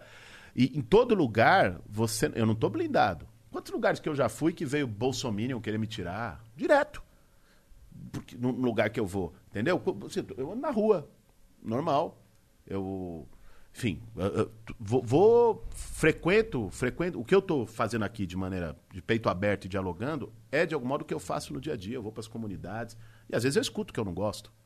Certo? É normal, né, na vida você escutar o que você não gosta e às vezes até de uma forma desrespeitosa. Que aí, escutar o que você não gosta, mano, de boa. Eu dialogo. Foi, foi até o que você citou do vídeo que a gente fez lá na Faria Lima, que a gente até foi provocar isso. Eu fiquei escondido no carro e vinha a turma falar: o que, que você achava do. Na Faria Lima, hein? Aí imagina o que vinha. Ah, invasora, não sei o quê. Uma, uma senhora falou: ah, ele disse que mora na periferia, mora nada. Eu soube que ele morava no. mora no Morumbi, sei lá, eu moro não sei onde. Aí, a claro, até para respeitar a pessoa, a jornalista, a pessoa da nossa equipe, que é jornalista, perguntava: mas você falaria isso pra ele? A pessoa nunca imaginava que eu ia aparecer lá, né? Falaria. eu Falaria. Aí eu saía do carro e chegava lá. Então, senhor, olha, vou te dizer, não, é assim, assim, assim, isso não e tal. Vamos em casa tomar um café. Vamos em casa tomar um café. Você quer conhecer minha casa? Você tá dizendo que eu não moro onde eu moro? Eu- vamos lá em casa. Ah, meu marido disse, então vai a senhora e seu marido, vamos lá tomar um café na minha casa, está convidada. Então, e aí, assim, ouviu o que você não quer, beleza. O outro cara até foi mais bravo, falou, ah, mas você invade, eu não aceito invasão, não sei o que. Eu falei, beleza, democracia, cada um tem a sua opinião. O que eu não topo é desrespeito, cara. Assim, uma- uma- lugar que eu não vou, por exemplo, é lugar que eu sei que, que vai ter desrespeito, que vai ter uma baixaria, que vai ter agressão. Porque eu acho que isso não agrega. Às vezes a gente caça clique. Vocês sabem como é, vocês são do YouTube, são de internet. Sim. Gente que faz tudo, De tudo vende pra- a alma né? pra poder ter, ganhar não sei quantos seguidores ou ter não sei quantas views. Aí não vira. Eu acho que é o que rola no- com, com o governo do Bolsonaro, porque a galera hoje que apoia ele, se você for prestar atenção, é sério, eu juro, mítico, eu converso com, com os amigos que apoiam o cara, porque, pô, aí eu- você vê o que você fala, apoia por quê? Ele fala, mano, porque ele, ele responde mesmo, tipo assim, o cara foi homofóbico, ah lá, gayzinho, olha lá, o, meu, o mito foi homofóbico. É isso que eles amam. Então por isso que ele continua, você entendeu? Não tem um... A galera que, que gosta dele hoje é por- só por conta disso, mano. Pela- é pelas imitações dele, né? E você não acha que, tipo, tem uma parte da esquerda, que você até falou no começo, que, é, que milita errado, tipo, principalmente no Twitter, que tá ali só pregando, querendo ensinar, só querendo ditar, tem que ser assim, nossa, você fez isso, cancela. Você não acha que isso, só, tipo, só, só, só afastando as coisas que, por exemplo, tudo que é do povo eles não gostam, você não acha que isso atrapalha pra caralho o nome da esquerda, tipo assim... Atrapalha pra Eu caramba. também acho velho. isso. Atrapalha Eu- pra caramba. Porque a gente caralho. olha pro Twitter e a gente fala, meu Deus, a esquerda é muito chata. Muito chata, velho. Assim, não, uma, uma coisa de você, porra, essa coisa de cancelar, cara. Eu vi uma- um negócio que era eu avisei. Os pessoal chegava e dizia, ah, você votou no Bolsonaro? Olha agora o Queiroz, não sei o quê. Eu avisei. Mano, você não dá nem tempo do cara reavaliar, eventualmente se arrepender, você já tá apontando o dedo pra pessoa. Aí o cara vai querer fazer de Lá, e novo. o cara vai falar, então eu voto de novo mesmo, é você que tá errado. Ou agora eu vou pro Levi Fidelix, sei lá eu. Porque o povo fica nessa e, tipo assim, que me desculpa. Mas na quebrada, né, Chico Buarque? É o Pisadinha, é o camisa do Neymar. Pisadinha, acabou- os- eu acabei de sair um jingle da minha campanha Pisadinha. Eu, porra, aí sim. Eu, o Boulos tá ligeiro né, nas coisas, né, mano? Você tá ligeiro. Eu Atrapalha gosto, então. eu, gosto, eu gosto de um. Sim, música. É, É, eu ia te perguntar. Que música que você curte? A galera no Twitter, eu falei, gente, o que, que eu pergunto pro Boulos? Aí todo mundo pergunta se ele curte trap, rap, o que, que você curte? Mano, eu, eu, Prometi que eu ia perguntar. eu ouço, ouço, mas assim. o- o- Não, ouço, ouço trap? Não, não, o que, não, ouço rap. Caralho. Não, ouço rap. Sério? Rap, eu ouço. Não, pô, vai, me fala quem que você escuta então. Racionais. Eu tive outro dia, tive com o Dexter, que é um parceiro que tá. Faz tá a ponte gente. com nós aí, conversar com os caras. Mano, o Dex é um cara humilde do caramba. Faço, faço sim. Que Acho foda. que ele topa vir aqui com o maior prazer. Puta cara humilde. Tive na, teve lá em casa, foi na minha casa, a gente foi. Chama, queria conversar. Teve uma, uma amiga em comum que fez a ponte, declarou apoio à nossa candidatura, tá fazendo campanha. E é um cara, puta, puta admiração pela trajetória do, do Ele é Dexter, brabo, né? brabo. Porra, você é louco. Brabo. Então, assim, o- ouço, mas o que eu, que eu não vou dizer que eu curto, que eu ouço dia a dia, da- o que eu curto mesmo, eu gosto, cara, eu gosto de um sambinha, de um pagode. Sério? O que eu mais gosto, pô, um churrasquinho em casa, cerveja. E pede Botar- cerveja, né? Isso que eu ia falar. Botar, botar um Zeca Pagodinho, É botar Bete Carvalho, botar, porra, O cara que é, é, vê político acha que a vida do cara deve ser um porre, um saco, tá ligado? Mas Mas, é você um- tem, é um deve, pouco, ter, deve ter- é um pouco. Mas você não deve ter momentos que você ouve pagodinho. É uma tenho. pessoa normal, né, Tem, caralho? tem, porra, final, de semana, você tá estourado. Tô com a minha companheira, levo uns amigos em casa. Corinthians perdeu um litro de pinga. Você é louco. Aí é pinga. Ah, que da hora, da hora. Mas, mas, mas Corinthians, Corinthians ganhou uma, uma, uma cervejinha, Uma cervejinha tal, que- churrasquinho, às vezes. Porra, mano, eu. Faz parte, Quem não, né? cara? Não, Faz pelo amor de parte. Deus, tem que Não, ter. Aí, pô, botar um Zeca Pagodinho, botar um. Você tava falando que se atrapalha ou não essa esquerda que só faz isso. E como que muda isso? Cara, eu acho assim, já tá começando a mudar. Porque também a esquerda, mas uma, uma parte ali, às vezes, fica ferrada aquela coisa e tal, mas isso é minoria. A esquerda também começou a perceber o que que foi o resultado de 2018, sabe? De então, olha o que, que aconteceu. Olha, olha o, o abismo que a gente tá, o atoleiro que a gente tá. Então, acho que tem, digo isso até pela campanha que a gente está fazendo, por outros que estão acontecendo. É, eu acho que tem mais gente na esquerda entendendo, cara, e tendo a capacidade de fazer autocrítica. Autocrítica no sentido de falar, porra, não- não é esse caminho, não é de mudar as posições. Eu não, não mudei as posições que eu acredito. Eu continuo acreditando que política tem que ser para combater a desigualdade social, de que a periferia tem que ser prioridade. Eu não acredito em privatização, eu acredito que os serviços Pelo amor de públicos têm que chegar para as pessoas, porque na privatização é uma empresa querendo ganhar e quem não tem como pagar não vai ficar de fora. Então, eu- os meus princípios, aquilo que eu defendo, são é o mesmo que eu, comecei, que eu defendi há 20 anos quando eu entrei no Movimento Sem Teto. Agora, a forma de você expressar isso não precisa ser numa cartilha chata ou num vídeo de uma hora e cinquenta doutrinando e lendo o capítulo 3 do livro tal, pelo amor de Deus. Você não acha que a sua, a sua a sua- a posição que você tá tomando agora não vai meio que se- servir de espelho para próximas candidaturas tipo, Mano, de outras eu pessoas? espero que sim. Eu espero que sirva. Porque eu não, eu não. Cara, eu não quero o poder pra me falar, ó, eu fiz isso, agora isso é meu, ninguém pode fazer porque vai concorrer comigo. A Erundina é minha vice. Não sei se vocês conhecem a trajetória Conheço. dela. mas, Puta, mano, é uma mulher sem palavras. A Erundina é um negócio. A Erundina, quando ela tomou posse como prefeita de São Paulo em 89. Os comes da Erudina são muito famosos. Ela é, não, é incrível. E ela, ela, e depois, como prefeita, ela voltou. Essa foi a diferença dela. Não apareceu só na época da eleição para fazer o comício. A Irondina voltava como prefeita para os bairros e ia lá. Mas quando ela tomou posse em 89, ela disse uma frase que eu quero dizer dia 1 de janeiro, se eu tiver a oportunidade de tomar posse. Quer dizer, eu quero terminar o meu mandato com menos poder do que eu entrei. Ó que loucura. Caralho. Quer entregar o poder pro povo, né? E ela fez. Ela fortaleceu as subprefeituras, que hoje é esquema, é cabide, virou isso. Mas ela fortaleceu as subprefeituras, era um espaço de participação, tinha orçamento participativo. Então, você, o cara lá de Sapopemba, o problema, tinha 100 milhões que chegava em Sapopemba. Não era a prefeita que ia decidir para onde ia os 100 milhões. Não era o secretário de não sei o quê. Juntava a comunidade. É o povo que sabe onde. O povo, não, o problema aqui não é creche, o problema aqui é posto de saúde. Ou o problema é creche e posto, mas o mais urgente é uma área de lazer para criançada que está morrendo no meio da rua. É, quem sabe é quem tá lá, né? Quem sabe é quem vive o problema, cara. Então, assim, você ter uma forma de fazer política conectada com o povo, escutando o povo, ter a humildade de escutar e criar uma forma de decisão que não seja só um prefeito no gabinete lá no centro da cidade, no ar-condicionado, ditando o que, que a cidade vai, o que, que vai ser feito. Assim, eu acredito muito nisso. Então, o que eu estou fazendo agora, eu quero mais é que prospere mesmo, que muita gente faça igual, sobretudo a esquerda, para que possa sair dessa bolha. É, eu acho que, que tem que fazer, mas tem que tomar cuidado só pra não ser perigoso, que nem foi com o PT, porque eu via na, na quebrada, eu, eu ia muito nos céus da que a Marta fez, e o pessoal ama de paixão a Marta, o Lula, o Suplicy. O pessoal fala, caramba, só que foi aquilo que aconteceu. O pessoal se acomodou de um jeito que hoje o pessoal demonizou o PT. Então, eh, você não acha que tem que ter esse cuidado também? Pra não se, não se encostar quando conseguir, por exemplo. Tem que ter. Mano, vocês já ouviram falar no Pepe Mujica, que foi presidente do Uruguai? Não, não eu, se eu ouvi foi por alto. Então, é um, é um cara, um senhor já, é, e que ele tem uma história do cacete. Ele foi. ah, Vocês perguntaram, até lembrei agora. O Diego já olhou pra mim. Vocês, vocês perguntaram do. Ah, a assessoria não fala nada. O que a assessoria fala pra mim nessas, nessas conversas é falar menos palavrão. Porque eu falo palavrão no dia a dia.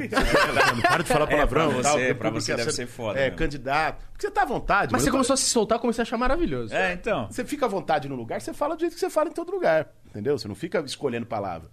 E aí eu, eu acabo falando. Mas eu tava falando do Mujica. Mujica foi guerrilheiro, enfrentou a ditadura no Uruguai, foi preso, torturado, ficou numa solitária por acho que mais de 10 anos. Quase enlouqueceu. É, depois virou presidente do Uruguai. E ele andava num Fusquinha. Só fala do meu Celtinha, mas o Mujica, Mujica andava num Fusquinha como presidente da República. E o Mujica, depois de muito tempo, ele foi presidente e tal.